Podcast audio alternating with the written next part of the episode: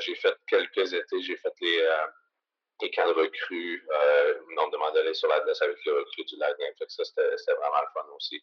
Et puis, depuis deux ans, j'ai eu un poste d'assistant directeur au hockey dans le, hockey communautaire. Donc, ce que je fais ici, c'est certain que c'est un milieu un petit peu différent. Il faut enseigner aux jeunes à, propos du hockey. C'est pas comme au Québec où tout le monde connaît le hockey. Ici votre hôtesse Amélie Delobel et je suis très heureuse de vous accueillir sur le podcast Athlète Entrepreneur qui met en évidence des parcours inspirants d'athlètes ou d'anciens athlètes de haut niveau qui se sont tournés vers le milieu entrepreneurial. Ce rendez-vous hebdomadaire vous présente des entrevues qui seront vous motiver à atteindre votre plein potentiel. C'est parti! Bonjour, je suis très heureuse de vous accueillir pour cette troisième saison de mon podcast Athlète Entrepreneur lors de cet épisode 191 sur Mathieu Garon s'implique dans sa communauté. Avant de vous partager l'extrait, je vous propose la formation Podcaster Pro de l'Académie du podcast, qui est la formation francophone la plus complète pour non seulement lancer votre podcast, mais également le monétiser. C'est d'ailleurs cette formation qui m'a permis de lancer ce podcast-ci, ainsi que mon autre, les médias sociaux en affaires. On parle de six modules distincts et 30 heures de contenu. Pour y jeter un coup d'œil, simplement vous rendre au ameliedelebel.com baroblique lancer son podcast, lancer ER. J'ai encore une fois le grand plaisir de vous partager aujourd'hui un extrait d'entrevue, cette fois avec l'ancien gardien de but de la Ligue nationale de hockey, Mathieu Garon. Le vainqueur de la Coupe Stanley avec les Penguins de Pittsburgh en 2009 donne depuis sa retraite en 2014 des cours privés pour les jeunes gardiens de but dans sa communauté, tout en travaillant pour le Lightning de Tampa Bay où il s'occupe notamment des camps au nom de l'organisation. Encore une fois, c'est toujours un moment spécial euh, lorsqu'on discute avec un ancien joueur de la LNH qu'on a admiré plus jeune, qu'on a vu souvent à la télévision, dans les médias, qu'on a également eu des cartes de hockey de ce, de ce joueur-là.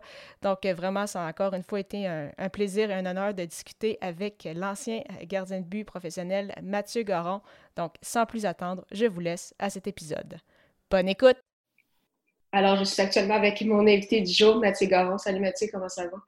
Ça va très bien, toi? Ça va très bien, merci beaucoup. Euh, tout d'abord, est-ce que tu peux nous expliquer ton parcours dans le monde du hockey, de ton hockey mineur à tes années chez les euh, professionnels? Ah ben moi, je viens de, du Bas-Saint-Laurent. Donc, euh, j'ai grandi, j'ai commencé à Saint-Anne-des-Monts. j'ai joué jusqu'à l'âge que j'étais pee Ensuite, j'ai déménagé à Rimouski. C'est là que ma famille sont encore. j'ai joué là jusqu'à temps que c'était le temps d'aller Midget 3. Donc, Midget 3, moi, euh, de Rimouski, j'appartenais aux élites de Jonquière. Donc, c'est un gros, euh, c'est quand même une bonne distance de partir de chez moi. Je suis parti de chez moi à l'âge de 15 ans. Allé jouer deux ans avec les élites. Euh, ensuite, j'ai été repêché dans la Ligue d'hockey junior majeur à Victoriaville. J'ai joué trois ans à Victoriaville. Et pendant ce temps-là, je me, suis fait repêcher par le Canadien. Et euh, une fois que j'ai terminé mon stage junior, euh, je suis allé dans la Ligue américaine à Fredericton, ensuite à Québec, et puis de là, ben, c'était euh, la Ligue nationale. Parfait. Au cours de, ta carrière, quel moment tu dirais qui a été le plus difficile pour toi, puis qu'en as-tu retiré de, justement de, ce grand défi-là? Bien, je parlais des élites de Jonquière. Quand je suis parti à 15 ans, on avait une très, très jeune équipe. Et puis, pas, on n'avait pas vraiment une bonne équipe non plus. Euh, on a gagné un, seul match pendant la saison en 44 parties. Fait ça, a été une, expérience assez difficile euh, pour moi et mes coéquipiers, en fait. Euh, mais aussi le, fait de partir de chez moi puis d'avoir une saison comme ça, ça a été vraiment, vraiment dur. puis évidemment, je ne me suis pas fait repêcher cette année, après cette année-là dans la Ligue d'hockey junior majeur. Donc, après ça, ça a été, je pense que c'est là le, point déterminant de ma carrière. C'était une année très difficile, mais l'année ensuite, ça a été vraiment une bonne année. Et puis, j'ai gagné plusieurs trophées, de ton meilleur gardien de l'année après. Euh, tu as pris ta, retraite donc en 2014. À partir de ce moment-là, tu as ouvert une école d'hockey, donc tu t'entraînais des, jeunes gardiens. Est-ce que c'était quelque chose que ça faisait longtemps que, tu pensais, donc comme euh, après-carrière, ou c'est arrivé un petit peu euh, comme par accident? Un petit peu par accident. Euh, quand on joue, euh, quand je joue dans la Ligue nationale, puis c'est le cas de beaucoup de joueurs euh, que j'ai parlé, on ne pense pas vraiment à notre après-carrière. On pense que ça, va être plus tard, ça ne sera pas tout de suite, puis on, met ça un petit peu de côté. moi, c'est sûr que je voulais rester dans le domaine du hockey, mais la façon que ça a commencé, c'est que je, moi, j'étais ici encore à Tampa, puis euh, il y a juste un, parent d'un gardien de but qui, quand j'ai pris ma retraite, qui m'a demandé de, travailler euh, avec, leur garçon.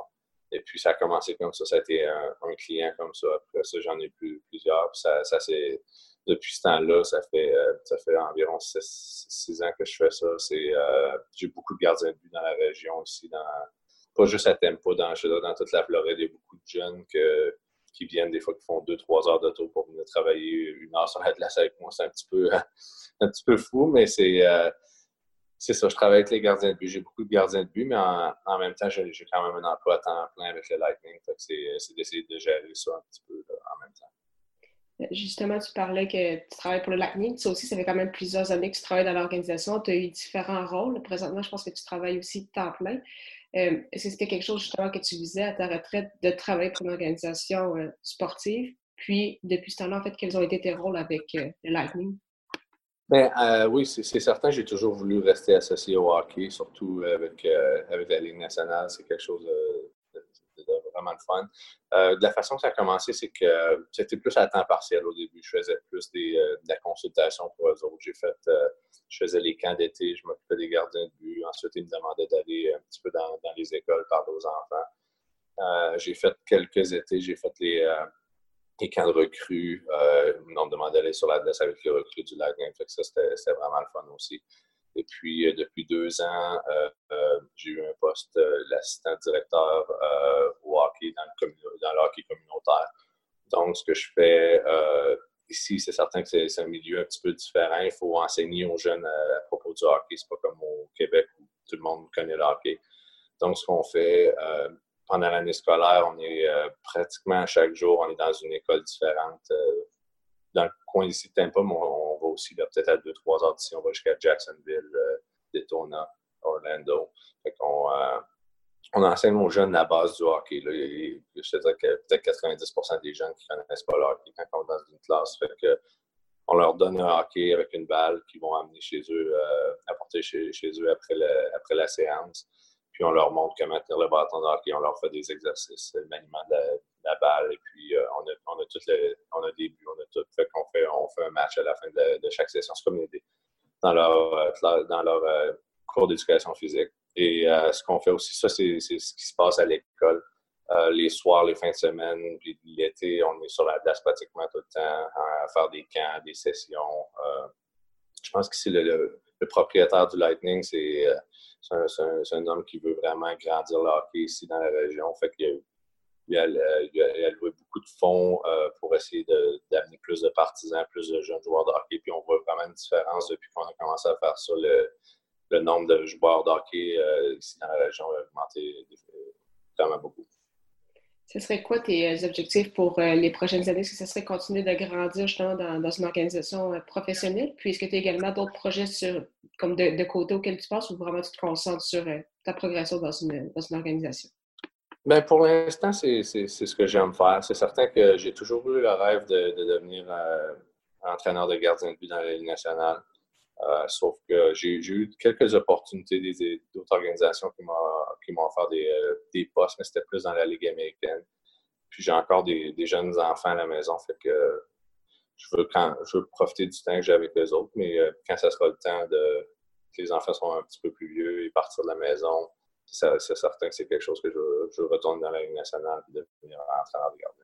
Merci beaucoup encore une fois d'avoir été là et en souhaitant que vous ayez apprécié ce 191e épisode officiel d'Athlète Entrepreneur. Avant de vous laisser, je vous propose une super plateforme que j'utilise également avec ce podcast, soit Ocha.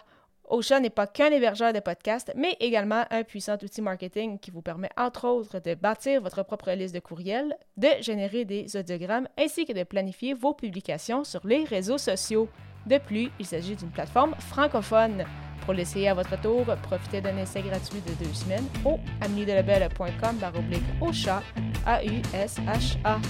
Au plaisir de vous retrouver à l'épisode 192 pour une autre entrevue marquante.